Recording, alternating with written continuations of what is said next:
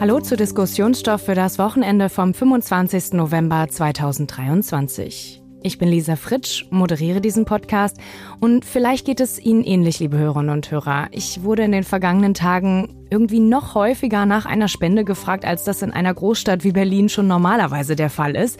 Suchen sich die Hilfsorganisationen eigentlich gezielt die Zeit jetzt vor Weihnachten aus, um ihre Stände mit Freiwilligen zu organisieren? Ja, da fragt man sich, muss ich spenden? Muss ich immer etwas geben?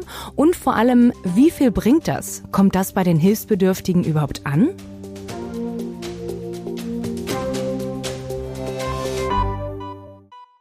Und am Ende blicken wir noch kurz auf ein aktuelles Thema. Anlässlich der Islamkonferenz diese Woche auf die Forderung, muslimische Verbände in Deutschland stärker zu kontrollieren und was das bringen würde. Für die Diskussion begrüße ich aber erstmal T-Online-Chefredakteur Florian Harms. Hallo an alle, die uns zuhören. Und den Spendenexperten sowie Geschäftsstellenleiter des Deutschen Spendenrats Lars Kohlan. Ja, hallo, guten Tag von mir. Ja, erstmal danke auch für das Du, Lars. Und ich hätte auch gleich die erste Frage an dich. Ähm, gib uns, bevor wir über die Frage sprechen, ob man spenden muss und wie viel das überhaupt bringt, doch vielleicht erstmal einen Überblick über das Spendenverhalten in Deutschland. Ihr als Spendenrat bringt ja auch darüber jedes Jahr eine Studie heraus. Wie viel spenden denn die Deutschen und wohin am liebsten? Ja, also man muss es vielleicht ein bisschen einfangen oder ein bisschen einkreisen. Ähm, wir erheben ja gemeinsam mit der Gesellschaft für Konsumforschung, also mit der GfK, äh, regelmäßig die Bilanz des Helfens, also ist das GfK Charity Panel, was dahinter steckt. Da werden wirklich äh, ja, viele Leute äh, befragt, monatlich, die in einem Tagebuch dann wirklich äh, nachhalten, was spenden sie. Und äh, da sind die Spenden dann betrachtet bis 2500 Euro von Einzelpersonen aus Deutschland. Also keine Unternehmensspenden, keine politischen Parteispenden oder sonst was. Und da kommt man in den letzten beiden Jahren auf fast genau die Summe von 5,7 Milliarden Euro, die Einzelpersonen dann spenden. Und das sind äh, auch zwei Rekordjahre gewesen. Ähm, da hatte man einmal das Ahrtal, dann in 21 und in 22 ja dann die Ukraine-Krise beginnend. Und äh, das sind extrem hohe Werte. Äh, wir kommen jetzt im Jahr 23 vermutlich auf eine Normalisierung zurück in Richtung 2017er und 2019er Bereiche. Also das sind dann so um die 5 Milliarden, 5,2 Milliarden. Das muss man mal sehen. Äh, die Zahlen sind ja noch nicht fest, weil das Weihnachtsgeschäft und die Weihnachtszeit noch voraus ist. Mhm. Und wie viel ist denn das so ungefähr durchschnittlich pro Person, pro Jahr oder pro Spende? Also man muss mal gucken, äh, welche Altersgruppe meint man. Also es ist wirklich sehr unterschiedlich. Die stärkste Spendengruppe ist die 70-Plus-Gruppe. Ähm, die spenden 43 Prozent aller Spenden. Und das sind dann im Jahr pro Spender 421 Euro, die da gespendet werden. Im Vergleich die bis 29-Jährigen, also von 10 bis 29 ist da die Gruppe, die man da erhebt, äh, die spannen nur 136 Euro oder um die Mitte mal zu nehmen, die 40 bis 49-Jährigen, die spenden 234 Euro im Jahr im Schnitt. Und äh, aber insgesamt sind es so sieben Spendenakte, die diejenigen, die spenden, dann vollziehen. Und du hast gerade schon das Weihnachtsgeschäft angesprochen. Ist es denn so, dass über Weihnachten mehr gespendet wird und dass auch deswegen die Hilfsorganisationen jetzt so aktiv sind? Ja, es ist schon so. Also wenn man nur den Dezember sich betrachtet in all den Jahren zuvor, dann sind es fast immer auf dem Punkt genau 20 Prozent der gesamten Spendeneinnahmen. Wenn man sich jetzt November und Dezember anguckt, dann sind es 25 Prozent. Das ist fast ein festgeschriebener Wert, wenn man sich das äh, statistisch betrachtet, ja. Wow, das ist ja schon auf jeden Fall ja, ein großer Unterschied, wie ich finde. Und du hast jetzt gesagt, dass sich jetzt dieses Jahr normalisiert. Das heißt, es, ähm, die Zahlen sinken auch. Ähm, hat das denn mit der Inflation zu tun zum Beispiel? Das weiß man natürlich nicht so in dem Sinne, weil wir das nicht, äh, die Gründe nicht explizit erheben. Aber natürlich äh, die Inflation, wenn man sich das mal anschaut, die Linie der letzten anderthalb Jahre, da waren die permanent irgendwo jenseits von sechs Prozent, fast bis zehn Prozent, so aktuell sowohl bei 4,5. Das muss sich ja irgendwo auswirken. Und dann habe ich es ja schon erwähnt, die beiden Rekordjahre zuvor. Es wird sich vielleicht auch eine gewisse Spendenmüdigkeit äh, breit machen, dass man einfach sagt, die letzten beiden Jahre habe ich intensiv gespendet fürs Ahrtal, für die Ukraine-Hilfe. Und dann kann es schon mal sein, dass, dass man da etwas zurückkommt, wenn nicht gerade wieder irgendeine Katastrophe medial so hochgehoben wird, dass man dann äh, emotional gepackt wird und dann vielleicht auch nochmal nachlegt. Ja, genau. Ähm, und vor allen Dingen auch durch die Inflation denken vielleicht auch viele, ja, jetzt habe ich es eben nicht mehr so locker sitzen wie vor ein oder zwei Jahren noch. Die Gehälter sind oft auch noch nicht angeglichen.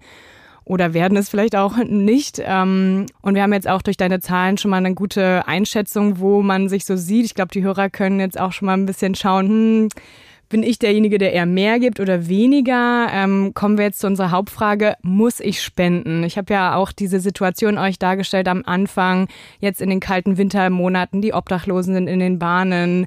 Wir sehen es vor den Hauptbahnhöfen auch, die ganzen Stände von der UNO oder von anderen Hilfswerken, die um Spenden bitten. Welche Faktoren spielen denn so bei dieser Frage, die dann im Kopf ist, eine besondere Rolle, Florian?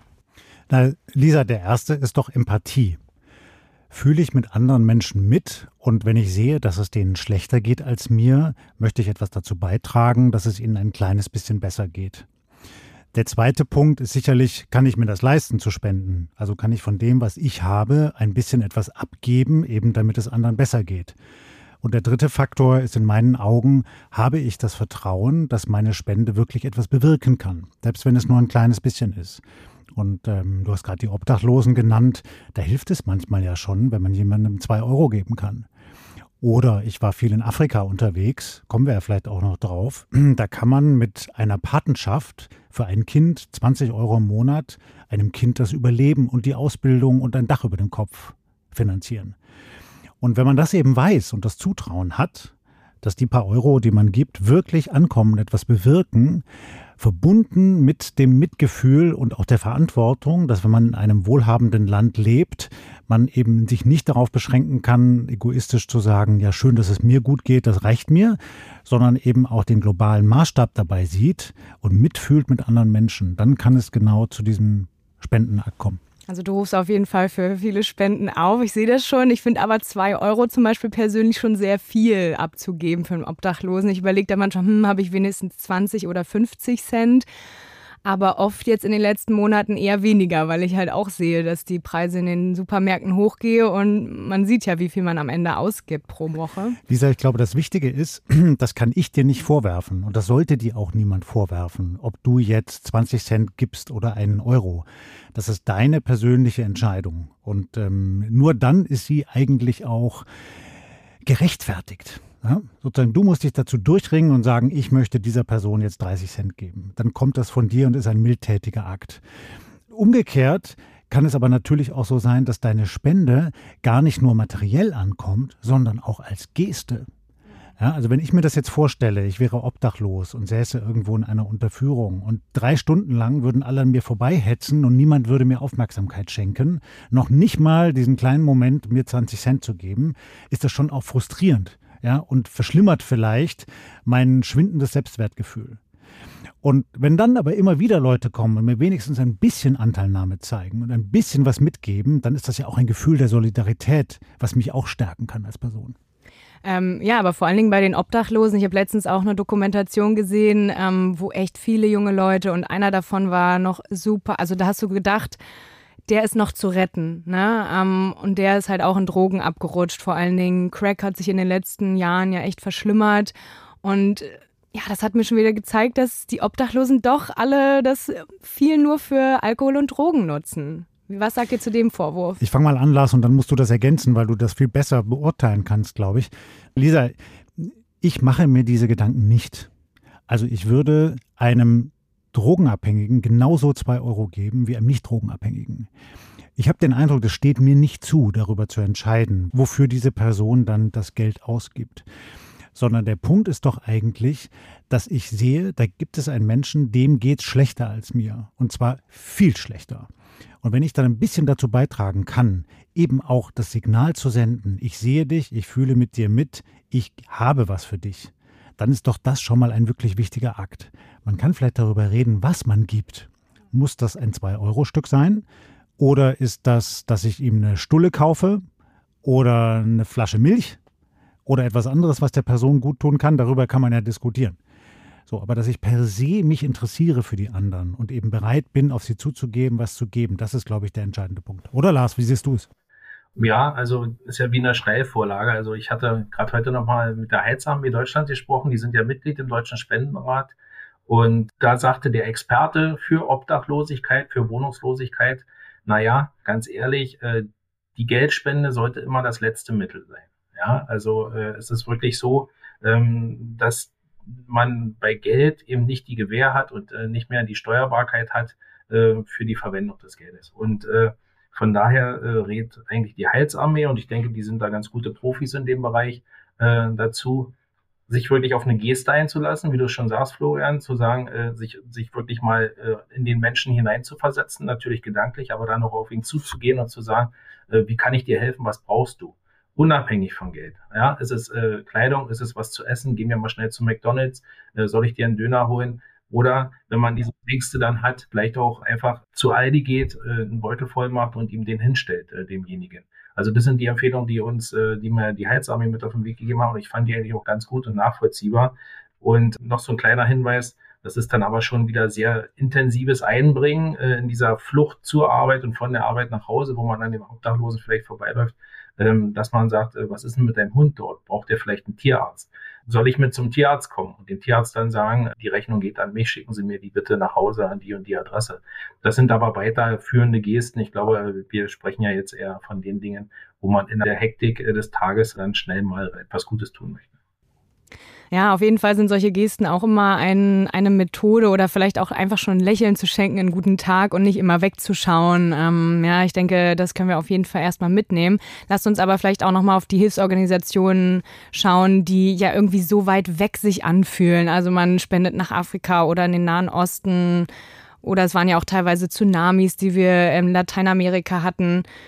Ja, wie kann man dort sicherstellen, dass die Spende ankommt? Gibt es da irgendwelche Methoden oder bessere Spendenformen, die man wählen kann, womit man so eine größere Sicherheit hat?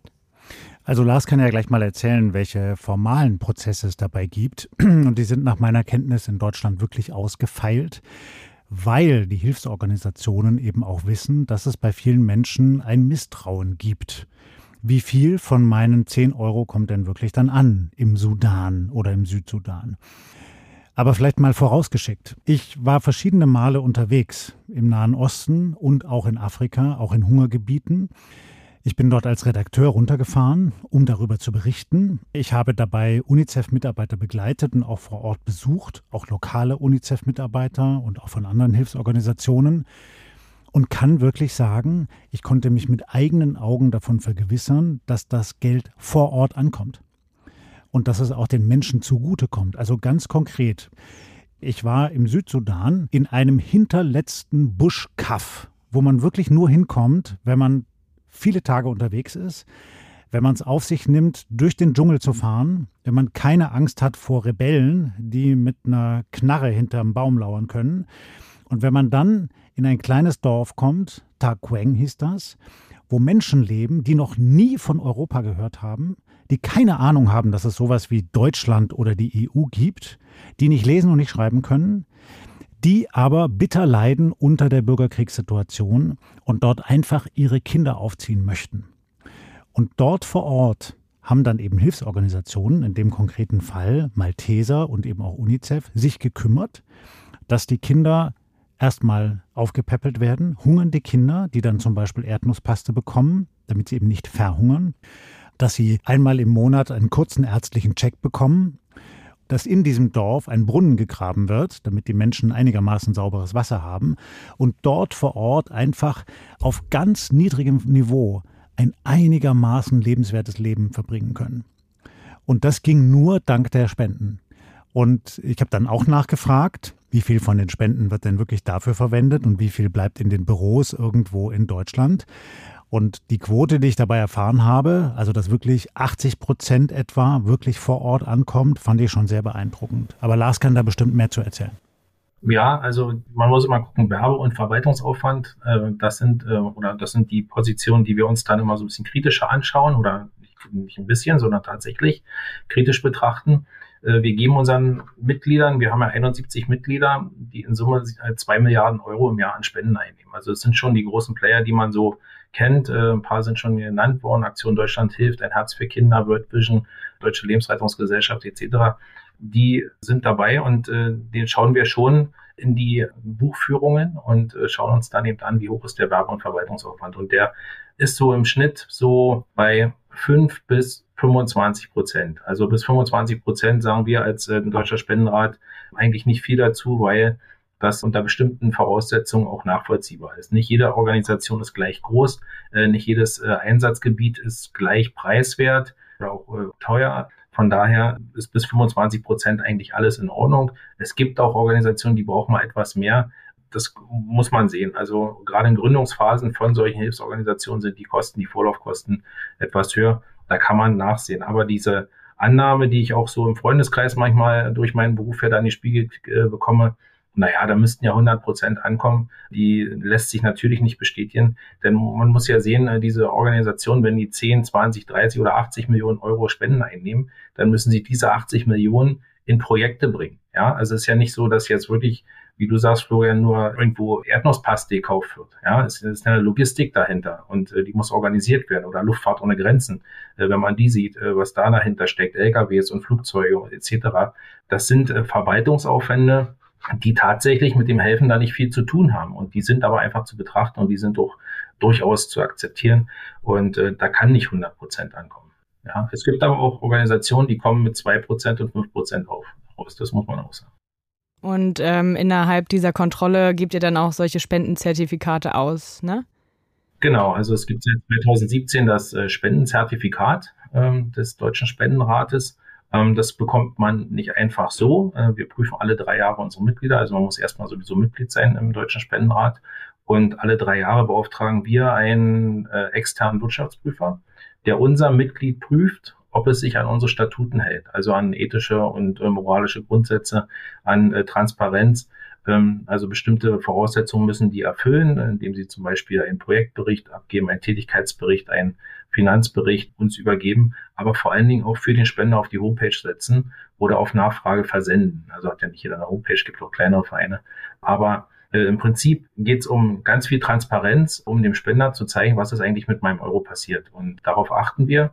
Und das lassen wir dann, wie gesagt, alle drei Jahre von externen Wirtschaftsprüfern prüfen. Und dann kommen die zu dem Ergebnis, dieser und jener Verein arbeitet äh, nach den Grundsätzen. Und dann bekommt er dieses Zertifikat und kann es dann als Logo auf seiner Homepage verwenden, dem Spender gegenüber zeigen und damit natürlich für seine Seriosität äh, ja, also auf solche Zertifikate kann man auf jeden Fall achten.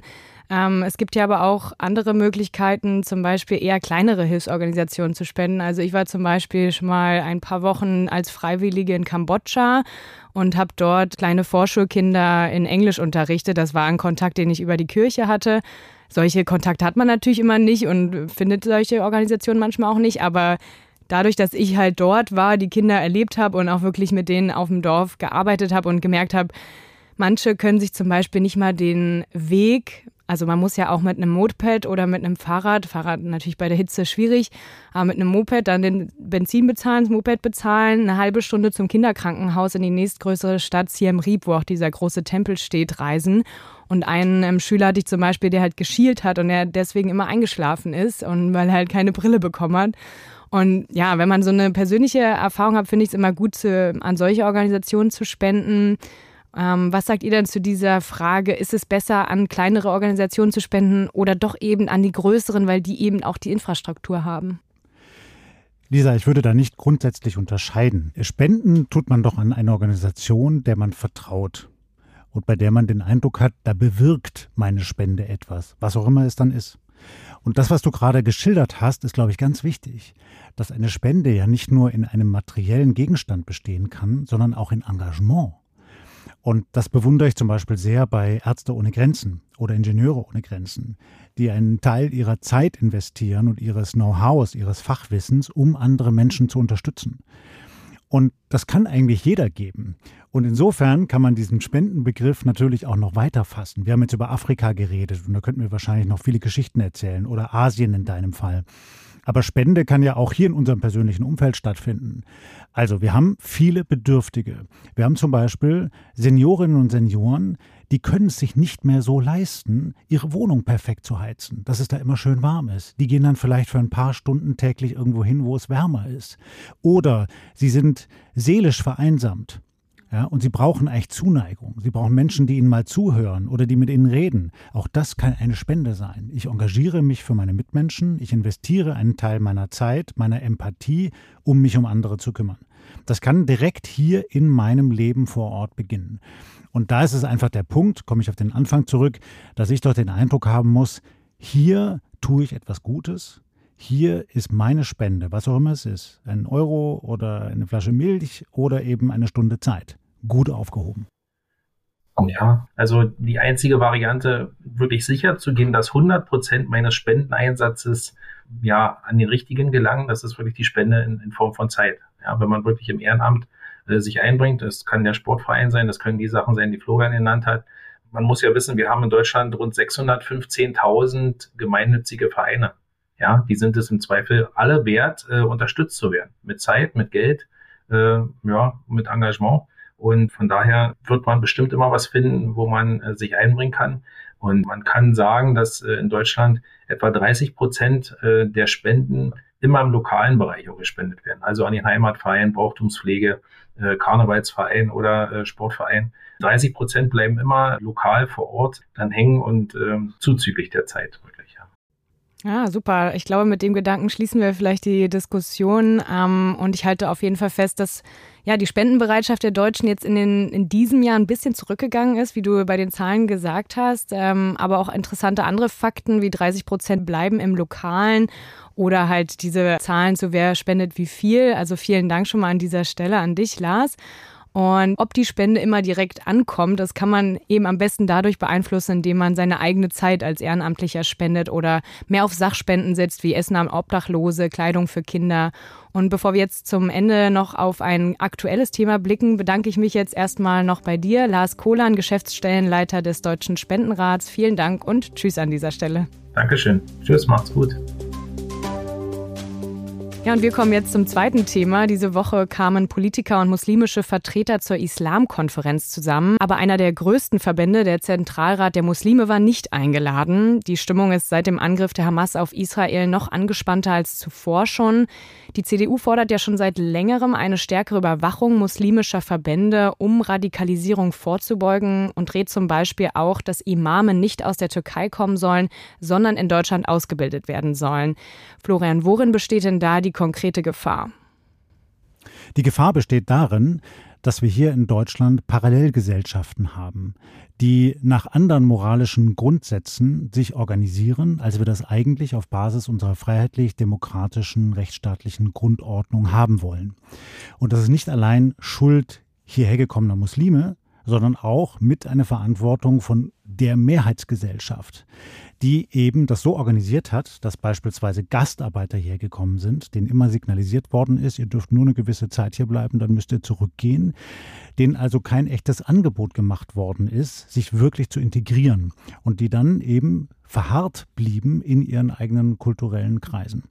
Und da Religion bei vielen Muslimen eine große Rolle spielt, ist dann eben die Religion wirklich für die gesamte Moral und alles, was damit zu tun hat und davon auch abgeleitet politische Prinzipien entscheidend bei der Rechtleitung solcher Menschen? Also was, wo, wo unterscheiden sie zwischen richtig und falsch? Mhm. Und wenn du ansprichst, dass ähm, die sich eben nicht nach unserer Grundordnung richten, sprichst du da auch an eben diese Imame, die in Türkei ausgebildet werden, die von dort geschickt werden also wärst du auf jeden Fall für strengere Kontrollen in diesem Sinne. Ja, unbedingt, Lisa. Denn da hatte sich der deutsche Staat so einfach gemacht. Er hatte gesehen, okay, Muslime sind jetzt hier, die brauchen natürlich auch eine religiöse Betreuung. Irgendjemand muss die Moscheen organisieren. Wer macht das denn? Und dann hat man gesagt, gut, weil viele Muslime aus der Türkei gekommen sind und die Türkei hat nun mal eine staatliche Religionsbehörde, dann soll die das doch machen.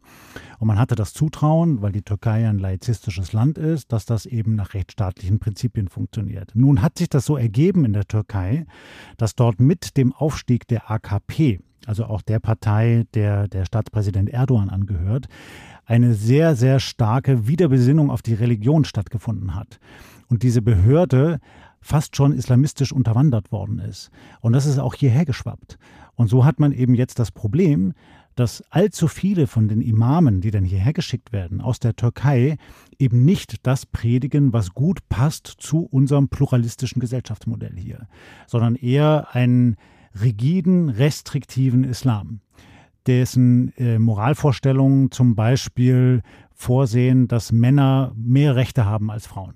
Ja, oder dass im Zweifelsfall immer die Religion vorgeht und nicht das Recht. Und das geht natürlich nicht.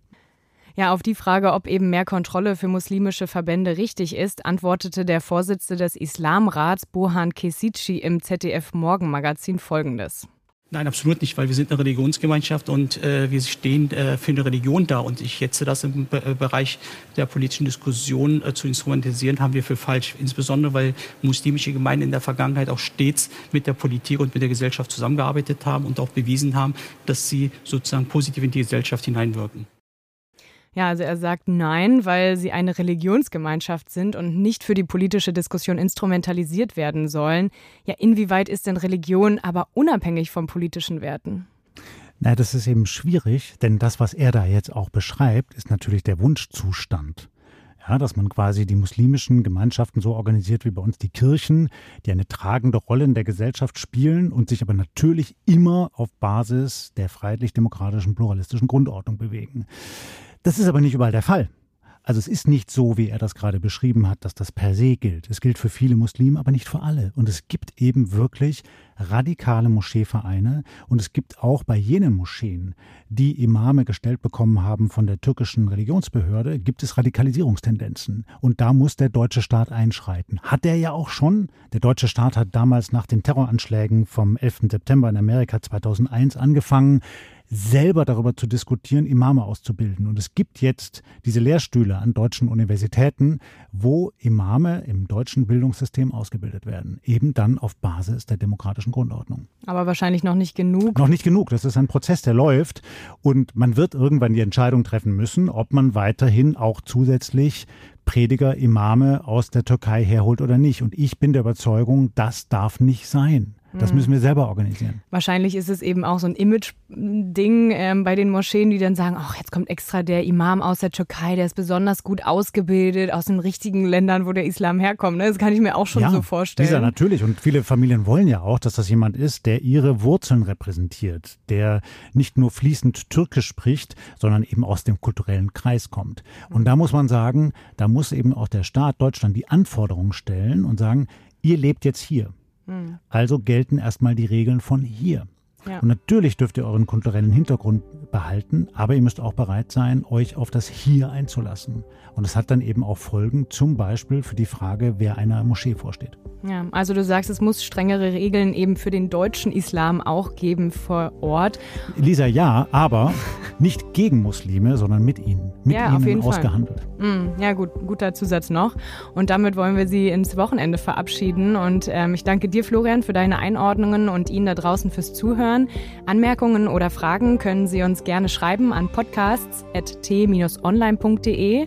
Und um keine Folgen unseres Podcasts zu verpassen, abonnieren Sie den Diskussionsstoff in der App, mit der Sie Podcasts hören. Ja, und damit ein schönes Wochenende und tschüss. Tschüss und bleiben Sie uns gewogen.